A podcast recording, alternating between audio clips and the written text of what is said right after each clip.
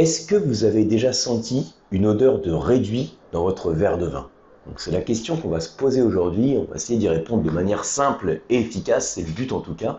Alors en plus de se demander est-ce qu'on a déjà senti une odeur de réduit, on pourrait commencer par se demander qu'est-ce que c'est exactement que l'odeur de réduit dans le vin? À quoi correspond la réduction vous avez peut-être déjà vu hein, cette expression, ce vin a une certaine réduction qu'on peut percevoir au nez. Et dans ce cas, la réduction, c'est souvent connoté négativement. C'est souvent associé à un défaut qu'on va percevoir au nez d'abord. Hein, je prends mon verre, donc euh, en sentant son verre de vin, parfois dès le début, c'est-à-dire dès le premier nez, sans même l'oxygéner, on va sentir le verre et percevoir un arôme plus ou moins désagréable, on va parler tout de suite. Et ce que je vous propose, hein, pour euh, bien comprendre un peu à quoi ça correspond, cette réduction, c'est de traiter comme ça les différents points. Alors je les ai notés sur la feuille, on va, suivre le plan ensemble.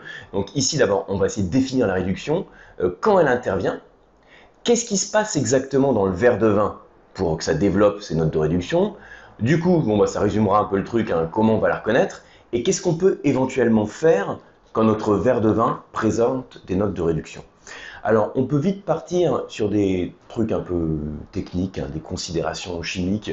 Mon but ici, hein, on est entre dégustateurs, c'est de vous présenter les choses les plus simplement possible, hein, même si vous n'avez jamais fait de chimie. Vous allez voir que je vais faire en sorte de rester sur une approche vraiment simple et pratique.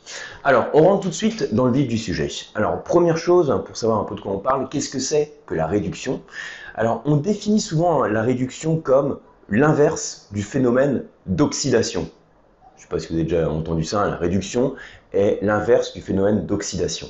Alors, on peut le définir de cette manière-là, c'est une manière peut-être un peu simplificatrice, mais c'est une manière simple pour comprendre à quoi ça correspond. Parce que quand on parle d'oxydation intuitivement, on pense à un excès d'oxygène qui est apporté au vin, qui va créer un différent composés aromatiques euh, qui peuvent évoluer vers des défauts du vin éventuellement.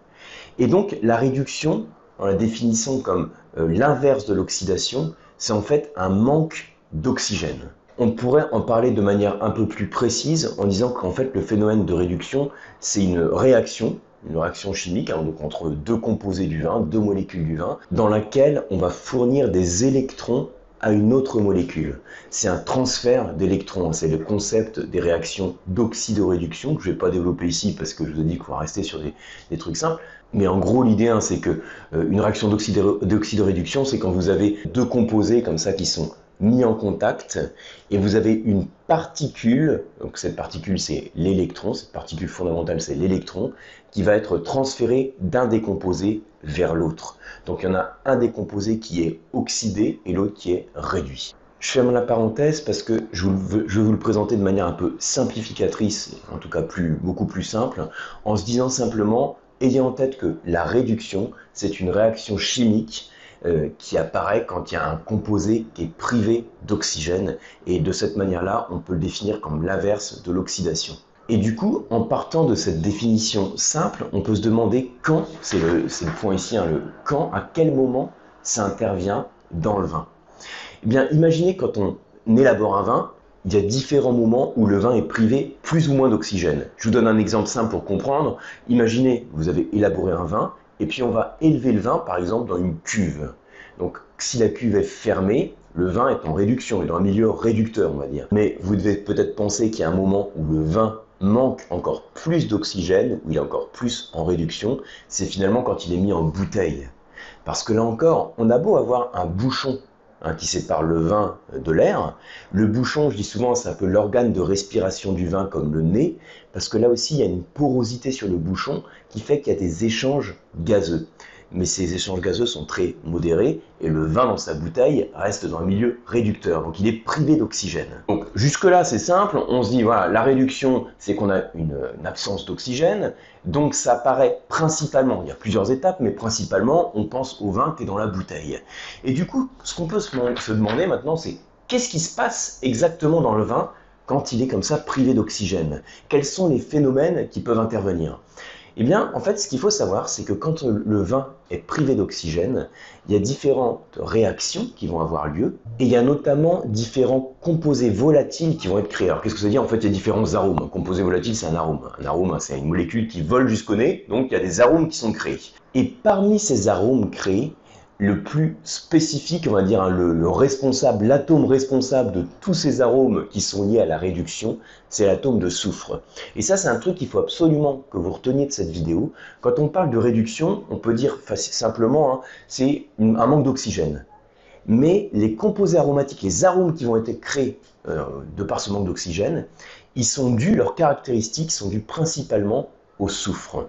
Vous savez que tous les vins contiennent du soufre. Il y a des vins qui sont euh, vinifiés sans soufre, mais on peut retrouver également des traces de soufre dedans. J'en avais parlé dans une vidéo précédente que je vous mets en lien ici. Mais ce qu'il faut comprendre, c'est que ce soufre qui est présent dans le vin, euh, dans un milieu réducteur, il va subir des évolutions. Et alors, je peux le présenter de cette manière-là. Alors moi, j'aime bien le présenter en faisant cette espèce d'entonnoir, en disant plus on est vers le haut, plus on a des arômes légers, volatiles, et plus on est vers le bas, plus on a des arômes qui sont lourds et difficiles à éliminer.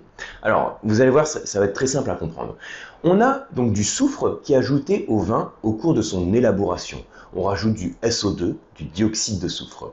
La présence de ce soufre en excès dans le vin, on peut la percevoir au nez parce qu'on a des arômes plus ou moins marqués euh, qui caractérisent, vous savez, quand on quand on gratte une allumette, ce côté un peu allumette, caractérise les notes de soufre.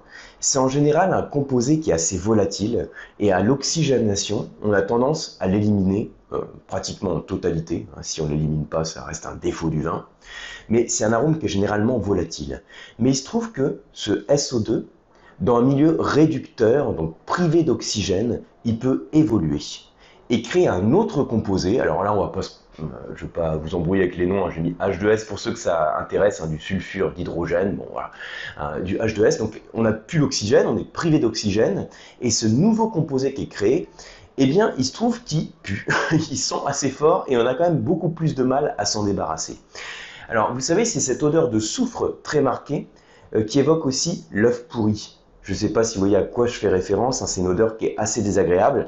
Et il se trouve que ça peut arriver que vous ouvrez votre bouteille de vin, vous versez votre verre et vous sentez, et vous avez cette odeur un peu euh, lourde, désagréable, et en plus qui masque les notes fruitées du vin. Il se trouve que c'est un arôme qui reste relativement volatile, dont on peut se débarrasser, je vais vous en reparler euh, juste après. Et ensuite, il y a une autre évolution de notre composé soufré, de notre arôme à base de soufre, hein, notre H2S, comme je l'ai dit. Ça va créer un autre composé. Alors, je ne vais pas rentrer dans les détails, mais c'est un nom qu'on appelle le mercaptan. Mercaptan, vous avez peut-être déjà entendu. Hein. Donc, en gros, c'est un composé dit organique. Donc, un, composé organique, c'est un composé qui comporte un atome de carbone. Et organique, qui comporte aussi un, enfin, un ou des atomes de soufre. Il y a du C, il y a du S. Voilà. Si ça vous parle pas du tout, hein, euh, vous prenez pas la tête là-dessus. Simplement, c'est, on imagine que on a d'abord euh, notre odeur un peu d'œuf pourri qui commence à apparaître, et puis ensuite on a le mercaptan qui peut, euh, qui peut se développer également, qui est beaucoup plus lourd. C'est pour ça que je l'ai mis en bas de l'entonnoir. Il reste coincé dans l'entonnoir et on a du mal à l'éliminer. Et là, ça va sentir, alors ça va sentir encore l'œuf pourri, mais de manière beaucoup plus marquée, et ça sent un peu l'eau stagnante. Vous voyez le vieux marais, enfin l'égout. Et sachez que dans certains cas, ça peut évoquer aussi un petit peu le caoutchouc cramé. Ce qui peut faire penser aussi à d'autres composés que je ne vais pas développer ici. Voilà. Donc, ça pue, et puis, manque de chance, c'est plutôt tenace. Donc ça, c'est, on va dire, qu'est-ce qui se passe dans le vin? Eh bien, vous avez votre composé soufré, le soufre, qui est privé d'oxygène. Et en fait, l'idée que vous devez retenir, c'est qu'il va subir différentes évolutions qui vont le faire, alors soit puer de plus en plus, et en tout cas être de plus en plus tenace. Donc l'autre question que je vous avais mise, comment le reconnaître Finalement, j'ai répondu. Vous ouvrez votre bouteille de vin, vous le sentez dès le premier nez, hein, ce qu'on appelle la condition, premier nez. Je l'oxygène pas. Et tout de suite, vous sentez un arôme qui est désagréable. Soit c'est un côté un petit peu piquant, un peu de, cramé, hein, d'allumette. Et ça, en général, c'est très... Enfin, en général, euh, le plus souvent, on espère, hein, c'est très léger vous oxygénez votre verre et l'arôme disparaît et vous sentez les notes fruitées. Ce n'est pas toujours le cas, parfois l'arôme est plus tenace. Et dans d'autres cas, au-delà de cette odeur, euh, on va dire, assez délicate, hein, vous avez parfois des notes qui sont un peu plus marquées, qui vont de l'œuf pourri euh, au chou, hein, au chou plus ou moins cuit. Alors je vais pas parler de notes d'ail, hein, ça, peut sentir aussi l'ail, euh, le caoutchouc plus ou moins cramé, donc ça sent assez fort. Et là, en général, ça saute au nez et il se trouve que ça masque les autres arômes. Donc le dernier point, c'est qu'est-ce qu'on peut faire avec ça? Eh bien, qu'est-ce qu'on peut faire? Euh, En fait, ça dépend du degré de réduction du vin. Je vous ai dit tout à l'heure en définition, on pourrait le définir simplement en disant que c'est un phénomène qui apparaît quand le vin est privé d'oxygène. Donc notre but, ça va être d'ajouter, d'intégrer de l'oxygène au vin. C'est pour ça qu'on peut avoir ce réflexe de simplement oxygéner son verre. Et on sent l'évolution. Parfois, en l'oxygénant à plusieurs reprises, on peut l'oxygéner pendant une minute hein, à plusieurs reprises, on sent que le vin a tendance à s'ouvrir. Dans ce cas-là, ce que je vous recommande, c'est carrément le mettre en carafe. Vous savez, les carafes à oxygéner, un à fond qui est très large, et vous faites tourner le vin dans la carafe. Vous faites tourner comme ça, vous intégrez de l'air. Vous pouvez même boucher la carafe, hein, vous le secouez, vous le faites tourner, il ne faut pas hésiter à lui faire violence. Hein. Et vous le sentez à nouveau. Si vous voyez que c'est plutôt positif en termes d'évolution, n'hésitez pas à le laisser quelques heures en carafe. Hein. Et même, vous pouvez laisser toute la nuit en carafe. Là, ce que l'on fait simplement, c'est qu'on laisse le vin en contact avec l'air, on laisse le vin s'oxygéner pour en fait, c'est plein de bon sens, on contrebalance le phénomène de réduction.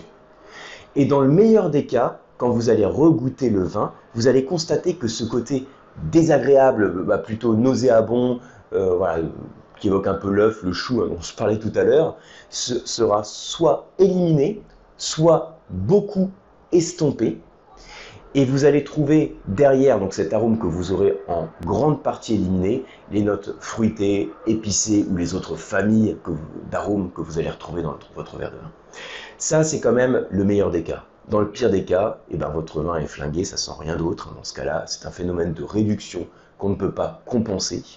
Donc seule solution, hein, vous servez le vin glacé, ça masque les arômes, et vous le servez à quelqu'un que, vous aimez pas en l'occurrence, parce que là le vin, ce ne sera pas forcément une belle expérience de dégustation. Donc voilà les points principaux sur lesquels je voulais insister. Donc retenez de cette vidéo hein, en 15 secondes. Qu'est-ce qu'il faut retenir? Qu'est-ce que c'est que la réduction? On peut le définir de différentes manières, mais le plus simple, le plus intuitif, c'est quand même de parler, hein, voilà, de, euh, comme l'oxydation serait un excès d'oxygène, la réduction c'est une privation d'oxygène. Et l'autre truc clé que vous devez retenir, c'est que les composés aromatiques, on va dire les arômes qui sont créés, ils ont pour responsable le soufre. Et donc, vous avez différents composés soufrés à différents stades de la réduction qui sont plus ou moins forts et qui sont plus ou moins tenaces. En fonction du degré de réduction, on peut parfois le composer, le composer, le compenser par oxygénation du verre, voire par carafage du vin. Et dans d'autres cas, on peut malheureusement rien faire. Voilà pour cette vidéo, j'espère que vous avez appris des choses. Si c'est le cas, merci comme toujours de liker cette vidéo, de la partager, hein, c'est ce qui permet aussi de faire connaître la chaîne. Je vous retrouve sur les mails, si vous n'êtes pas encore inscrit à ma mailing list, hein, c'est le premier lien que vous avez en description. Je vous envoie régulièrement, donc plusieurs fois par semaine, des ressources pédagogiques pour progresser dans le vin.